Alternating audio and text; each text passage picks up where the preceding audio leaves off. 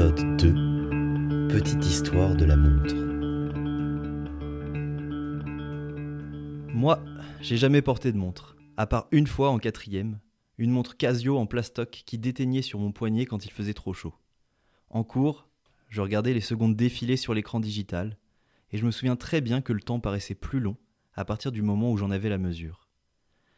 Je serrais sûrement le bracelet un peu trop fort, et quand je l'enlevais le soir, j'avais sa trace imprimée sur ma peau.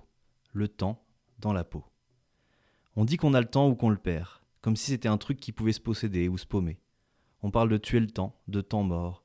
Parfois, on menace de remettre les pendules à l'heure. Et quand on prend le temps d'y réfléchir, ces expressions ne sont pas si anodines que ça. Depuis 2019, on entend dire chez les Jones Je n'ai pas ton temps.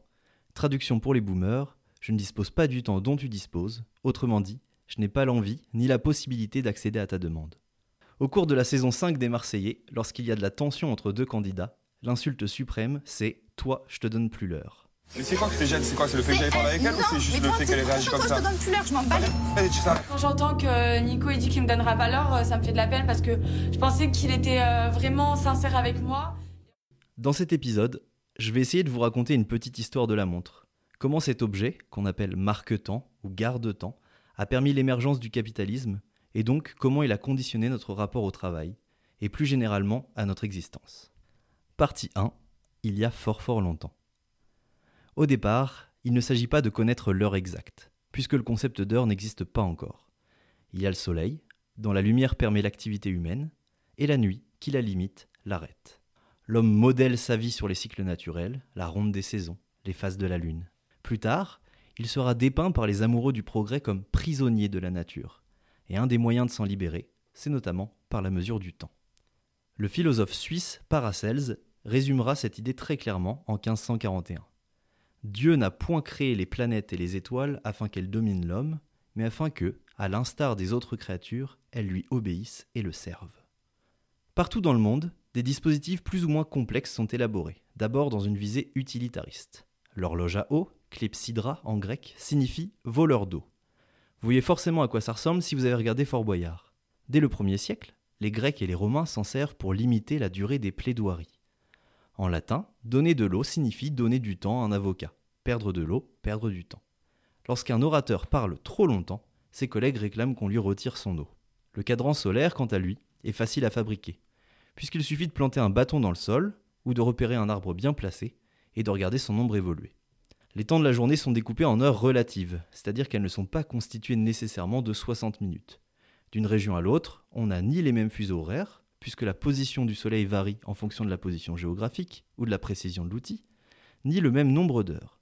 Par exemple, en Chine, à partir des années moins 500 et jusqu'en 1628, le jour est divisé en 100 parties égales, appelées quais ou marques, valant environ un quart de nos heures. Ces marques sont elles-mêmes subdivisées en fènes ou fractions, au nombre de 10 ou 100 suivant les époques. Petit à petit, le cadran sert à segmenter la journée pour organiser la vie de la cité. Le temps prend le caractère d'un espace clos, ce n'est plus une expérience. On mange non par faim, mais parce que la pendule le demande. On dort non par fatigue, mais parce que la pendule l'exige. En 200 avant Jésus-Christ, le dramaturge Plaute se plaint déjà du diktat de l'heure imposée. Les dieux confondent l'homme qui le premier trouva le moyen de distinguer les heures. Puisse-t-il le confondre aussi, le misérable qui en ce lieu mit un cadran solaire, afin de découper et hacher mes journées Lorsque j'étais enfant, mon cadran était mon ventre, combien plus sûr et plus précis que tous ceux d'aujourd'hui. Il me signifiait l'heure de passer à table quand toutefois j'avais à manger.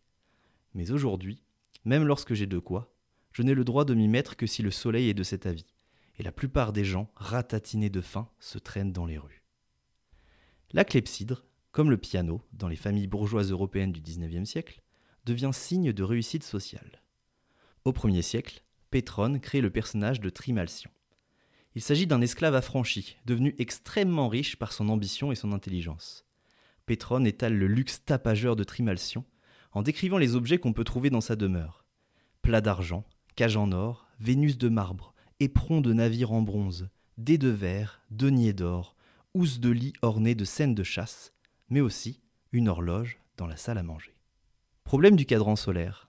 Par temps couvert ou la nuit, il est inutilisable. Et en plus, il n'est pas transportable. La clepsydre ou les sabliers peuvent être utilisés sans la lumière du jour, mais supposent une logistique complexe. Euh, des serviteurs qui viennent les retourner au moment exact où ils sont vides, ou des systèmes mécaniques complexes qui doivent être régulièrement entretenus. On redouble d'inventivité afin de trouver une solution pour avoir l'heure en tout temps et en tout lieu, et les dirigeants réclament des marque-temps plus fiables et plus précis. En 1090, Su Sung reçoit l'ordre de réaliser une horloge céleste en l'honneur de l'empereur chinois.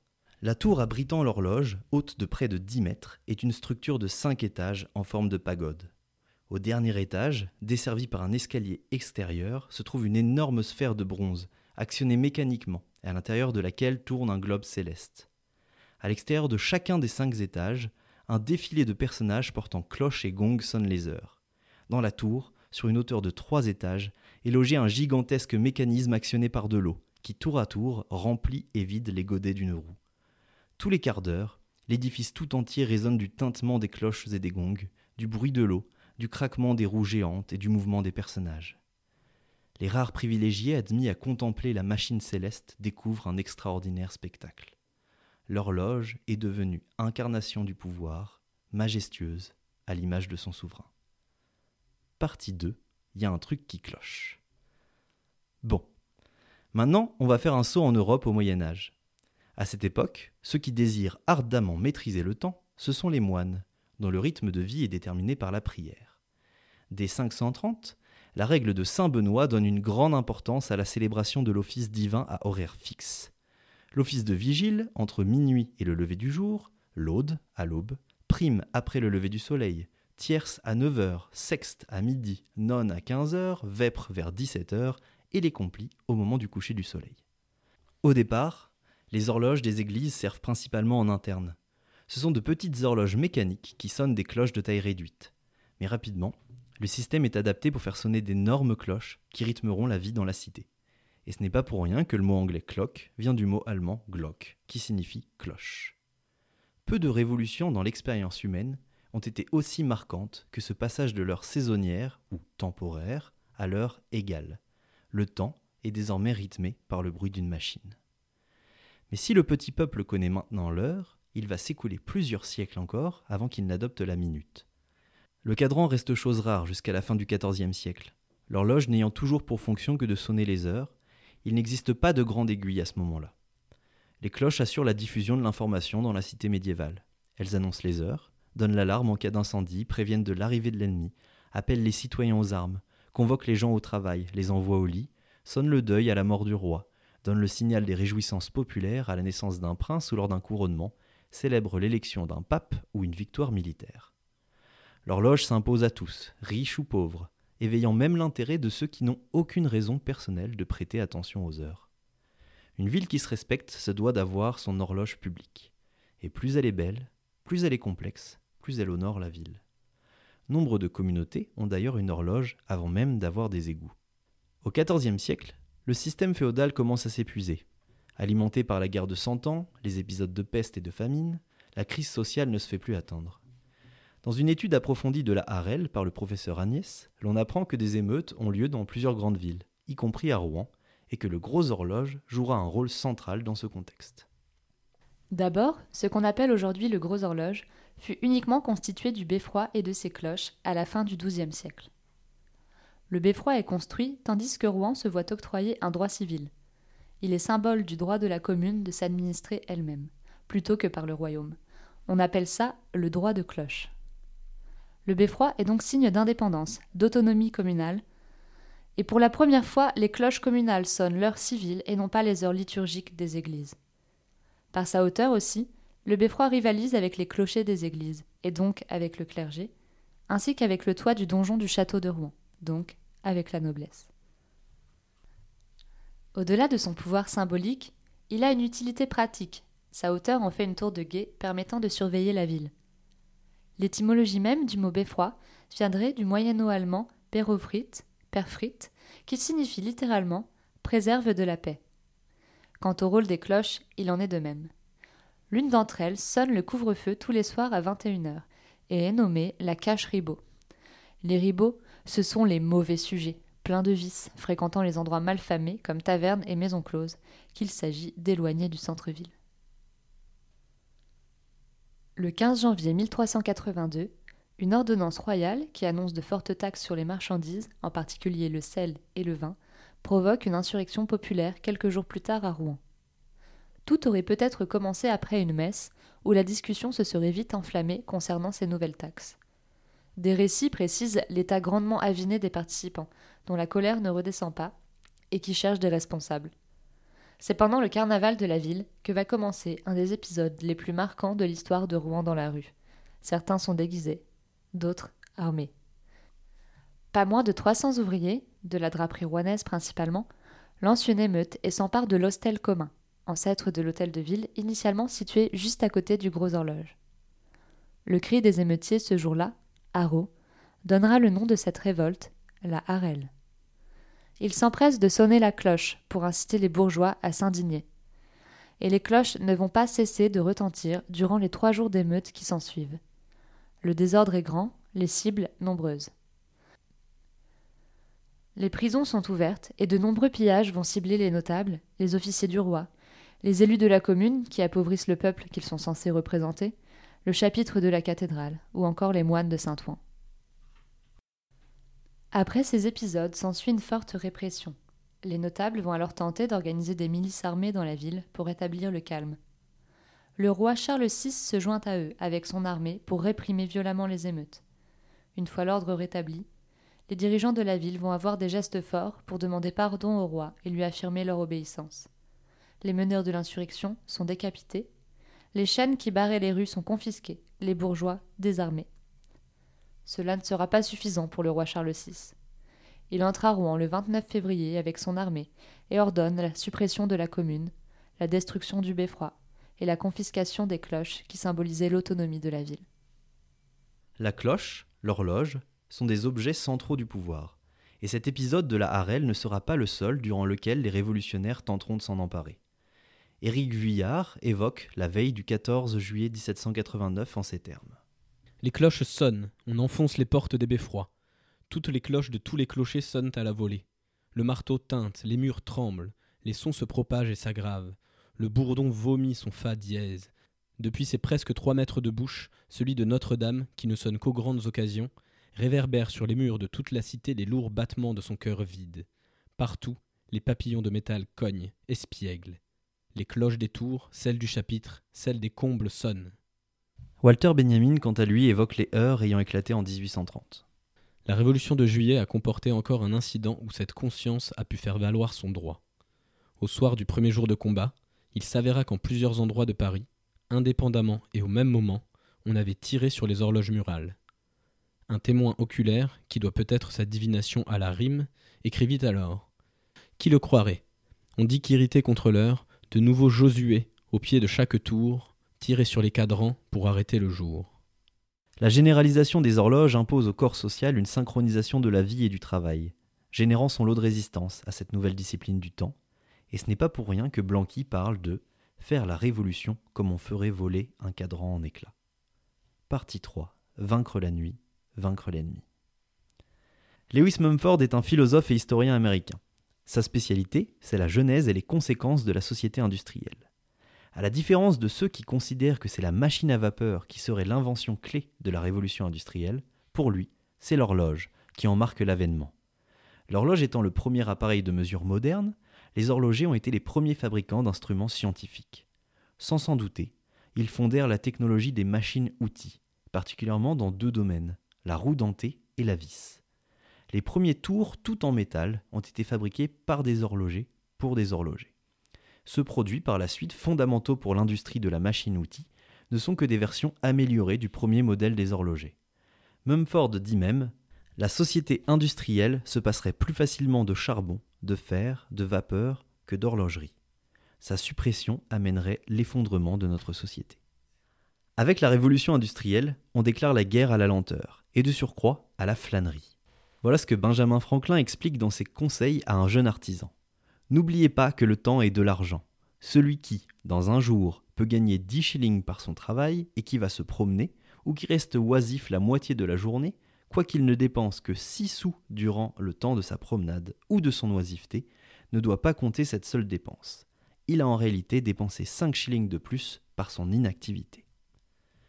Ce n'est pas pour rien que par la suite on pourra retrouver le portrait de Franklin sur nombre de montres portées par la bourgeoisie américaine. Le flâneur est l'ennemi passif de la société. Il déambule, contemple les marchandises mais ne consomme pas et ne produit rien. En 1943, en pleine Seconde Guerre mondiale, sort un court métrage américain de propagande qui s'appelle Conquérir par l'horloge, dont voici un extrait que nous avons traduit.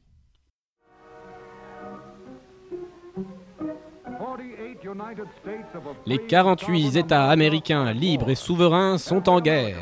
Chaque Américain a un travail à faire, la volonté de le faire, les outils pour le faire.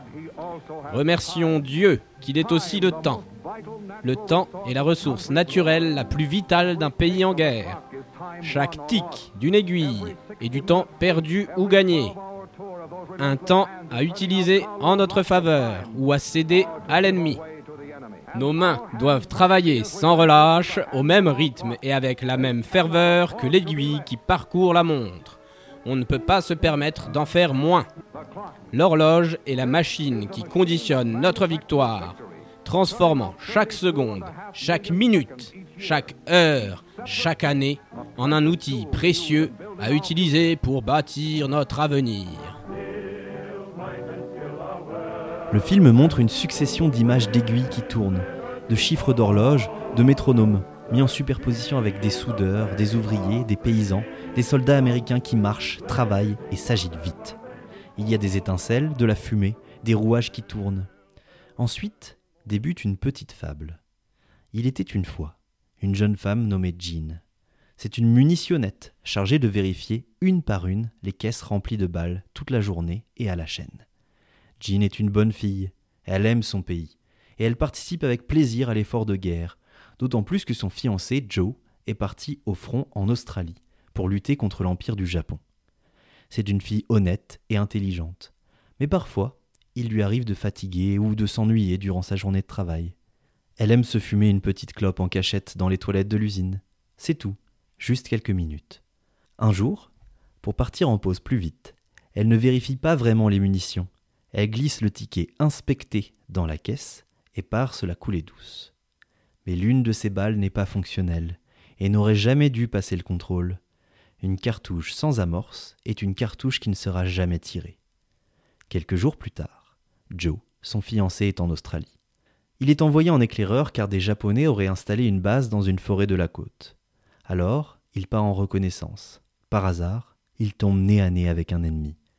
Plus rapide que son adversaire, il dégaine et tire en vain. La balle logée dans la chambre de son fusil provenait de la caisse que Jean avait mal vérifiée. Joe est abattu par son adversaire, mais surtout, il est tué par la négligence de Jean. Dès la fin de la Première Guerre mondiale, la synchronisation internationale des moyens de production industrielle, mais aussi la synchronisation des différentes armées, devient un enjeu central en termes stratégiques. Les opérations de nuit sont risquées pour les soldats. Comment consulter sa montre sans prendre le risque d'alerter l'ennemi en allumant une torche? L'entreprise Radium Luminous Material Corp trouvera la solution et fournira ses modèles de montres à l'armée américaine. De 1917 à 1963, des centaines, sinon des milliers de femmes ont pour mission d'enduire les aiguilles et les cadrans des montres d'une fine couche de peinture à base de radium. Leur travail méticuleux rend les montres luminescentes, afin qu'il soit possible de lire l'heure dans le noir une véritable révolution technologique pour l'époque et un avantage tactique pour les soldats américains. Cette peinture était appliquée au moyen de fins pinceaux, dont elles affinaient sans cesse la pointe entre leurs lèvres. Lorsque les ouvrières demandent si la peinture n'est pas toxique, les contremaîtres répondent qu'au contraire, elle leur donnera bonne mine. C'est même un argument qui est donné pour convaincre les jeunes femmes de rejoindre l'usine. Et lorsque, quittant l'atelier, elles marchent dans la rue la nuit tombée, un halo lumineux les entoure. Leurs vêtements, leurs cheveux, leur peau luise. Ce basculement dans le surnaturel les amuse. Hélas, il ne faudra pas longtemps pour que ces employés surnommés les Radium Girls perdent leurs dents ou leurs cheveux, puis décèdent en nombre après avoir ingéré cet élément radioactif à la brillance quasi magique. Pour en savoir plus sur cette histoire, il existe déjà un podcast en deux parties sur France Culture qui s'appelle L'histoire oubliée des Radium Girls. Ces femmes ont été sacrifiées pour vaincre la nuit. Cette obsession d'un jour qui ne s'arrête pas nous traverse encore aujourd'hui. Pour ceux qui voient le monde sous le prisme de la rentabilité, Le sommeil imposé par la nuit n'est plus considéré comme un plaisir, mais un besoin encombrant et chronophage. En février 1993, l'ingénieur russe Vladimir Siromianikov envoie une fusée pour déployer une voile solaire dans l'espace, un miroir géant qui doit refléter la lumière du Soleil sur une zone donnée de la Terre, permettant d'y voir comme en plein jour, même la nuit. Je cite le document joint au projet baptisé Znamaya, en français étendard. Ce système d'éclairage artificiel pourrait permettre d'éclairer les équipes des opérations de sauvetage intervenant après des catastrophes naturelles ou industrielles. L'éclairage sera très utile aux forces de l'ordre pendant les opérations antiterroristes. La lumière spatiale pourra soutenir les ouvriers sur des projets de construction ou sur des sites industriels. L'objectif principal, à terme, c'est d'augmenter le PIB du pays en permettant aux Russes de dormir moins et de travailler plus longtemps, tout en économisant l'argent dépensé en éclairage public. Les scientifiques russes cherchent la lumière éternelle, titra en juillet 98 le journal Moscow Times. Réaction. Les astronomes sont consternés. Le projet aurait des conséquences désastreuses pour l'observation spatiale depuis la Terre. Quant aux biologistes et aux environnementalistes, ils anticipent des conséquences physiologiques néfastes sur les organismes des animaux et des humains. Les gens désespèrent de ne plus voir les étoiles, et après plusieurs essais peu concluants, le projet est finalement abandonné. Partie 4. L'usine, le temps, c'est de l'argent. Il y a déjà énormément de travaux qui ont été effectués au sujet de l'impact qu'a eu l'arrivée des horloges et des montres au sein des usines. Alors, je vais essayer d'être synthétique. Voilà d'abord ce que dit Edward Thompson dans son bouquin aux éditions La Fabrique qui s'appelle Temps, discipline du travail et capitalisme industriel. La présence de l'horloge sur le lieu du travail, comme dans le village et même à la maison, est un symptôme de la fonction du découpage temporel objectivé et de sa maîtrise par les patrons. Le temps horloge va petit à petit s'imposer et remplacer le temps nature, qui régentait jusqu'alors la journée des travailleurs. La révolution industrielle est ainsi corrélative d'une nouvelle conception du temps, dans laquelle celui-ci doit être maîtrisé, exploité. De l'organisation du travail à la planification des loisirs, de l'exploitation de l'espace à la conception du quotidien, ce sont toutes les structures de la société capitaliste moderne qui naissent des rouages du temps mesuré. En effet, au début de la révolution industrielle, les travailleurs sont payés à la tâche. Ils sont difficilement mobilisables, ils boivent, sont paresseux, flânent, observent la Saint-Lundi, s'absentent et même si la journée de non-travail n'est pas rétribuée. Le petit travailleur n'est pas discipliné. En plus d'aménagements urbains qui éloignent les usines des villes et donc des sources potentielles de distraction, l'introduction de l'horloge, de la pointeuse, une machine qui permet d'enregistrer le temps de travail d'un salarié, et le calcul du salaire horaire amènent un nouveau rapport au travail, ce qui crée des conflits et des rapports de force au sein desquels le temps horloge est l'enjeu central. Il est monnaie courante que les patrons trafiquent les horloges, ou fassent retentir le coup de sifflet de l'usine à de fausses heures pour escroquer les ouvriers. Parfois, ils interdisent tout simplement aux ouvriers de connaître l'heure. De leur côté, les ouvriers essayent de faire balancer l'heure en leur faveur. Un ancien ouvrier d'usine parlait avec nostalgie de la pointeuse et de comment il savait frapper au bon moment, au bon endroit sur la machine pour dérégler le poinçon, et ainsi arriver en retard ou partir plus tôt sans que le contremaître ne s'en rende vraiment compte. De nos jours encore, dans certaines usines ou dans les entrepôts d'Amazon, les gestes des employés sont minutés. Par exemple, le temps qu'ils passent aux toilettes est retiré de leur salaire, si bien que certains employés préfèrent porter des couches plutôt que de risquer de perdre de l'argent. Les conséquences de ce nouveau rapport au travail entraînera les dérives bien connues de notre monde moderne. Augmentation de la cadence et de la productivité, repas pris à la va-vite, pression, dépression, burn-out, suicide. Chaque semaine au Japon, des employés de bureau meurent par arrêt cardiaque, AVC ou suicide à la suite d'une surcharge de travail. Ils ont même inventé un mot pour désigner cette réalité, le karoshi, qui veut dire littéralement la mort par surmenage. Partie 5. La montre. Vous me direz, et la montre dans tout ça? À partir du XVIe siècle apparaissent les premières montres à gousset. Elles sont très chères, grosses et peu pratiques pour les activités manuelles. Autant dire qu'elles sont réservées à une partie très spécifique de la population. Au XVIIe, la montre se répand parmi les classes aisées. Le mot ponctuel, qui jusque-là désignait une personne soucieuse des bienséances, prend son sens moderne de respectueux de leur convenu. On respecte les gens qui ont la notion du temps, et les autres sont condamnés à l'échec. L'horloge engendre sa propre moralité. Et si à 50 ans on n'a pas une montre à gousset, c'est probablement qu'on a raté sa vie, comme dirait l'autre. Au début de son mandat, euh, Nicolas Sarkozy a été accusé de bling-bling, de ce côté ostentatoire un petit peu, avec son, son goût pour, pour les montres de luxe par exemple. Est-ce que c'est l'époque qui a changé ou est-ce que c'est une erreur de com selon vous, de communication? Non, c'est une erreur journalistique. Comment peut-on reprocher à un président d'avoir une Rolex Une Rolex, enfin, que tout le monde a une Rolex. hein. Si à 50 ans on n'a pas une Rolex, on a quand même raté sa vie. Autrefois, les règles de la bienséance voulaient qu'une dame en robe ne porte pas de montre, histoire de faire semblant d'oublier le temps. En plus, les femmes n'ont pas de poche, donc pas moyen de ranger les montres à gousset. Les joailliers trouvent la parade en cachant la montre dans un bijou. Les femmes de la noblesse du XVIe siècle portent des montres autour du cou. Et ces colliers qui donnent l'heure incarnent par leur rareté et leur utilité le prestige social et intellectuel de leurs propriétaires. Au XVIIIe, Madame de Pompadour, Catherine II de Russie ou Marie-Antoinette sont friandes de ces magnifiques garde-temps. L'arrivée des robes sans manches, particulièrement au XIXe siècle, permettent de mettre en valeur les bijoux au poignet. C'est la naissance de la montre bracelet telle qu'on la connaît. L'heure est presque toujours cachée par un clapet, et jusqu'ici, ces montres sont plus décoratives qu'utiles. Le cadran est minuscule, pouvant atteindre parfois les 6 mm, ce qui rendait l'heure quasiment illisible, mais à l'époque, on considère que ce qui est petit est forcément féminin. Et les infirmières seront longtemps les seules femmes qui disposent de montres dotées d'aiguilles qui indiquent les secondes. Il y a une petite légende qui raconte comment les montres bracelets seraient passées du côté viril de la force. Le Brésilien Alberto Santos Dumont est un aviateur qui se fait connaître notamment en organisant des courses de dirigeables au-dessus de Paris. Afin de pouvoir chronométrer ses records, Santos Dumont a besoin d'une montre, mais pas question de lâcher une seule seconde les commandes de son fragile et instable aéroplane. Il aurait donc commandé spécialement à un joaillier parisien, Louis Cartier, une montre modifiée qui puisse être portée au poignet. Par la suite, l'aviation étant devenue une passion médiatisée, la mode s'empare de l'objet qui devient le signe distinctif des hommes et des femmes qui souhaitent apparaître sportifs et entreprenants. Mais c'est la Première Guerre mondiale qui popularise la montre bracelet pour les hommes, puisqu'elle permet de connaître l'heure tout en gardant les mains libres.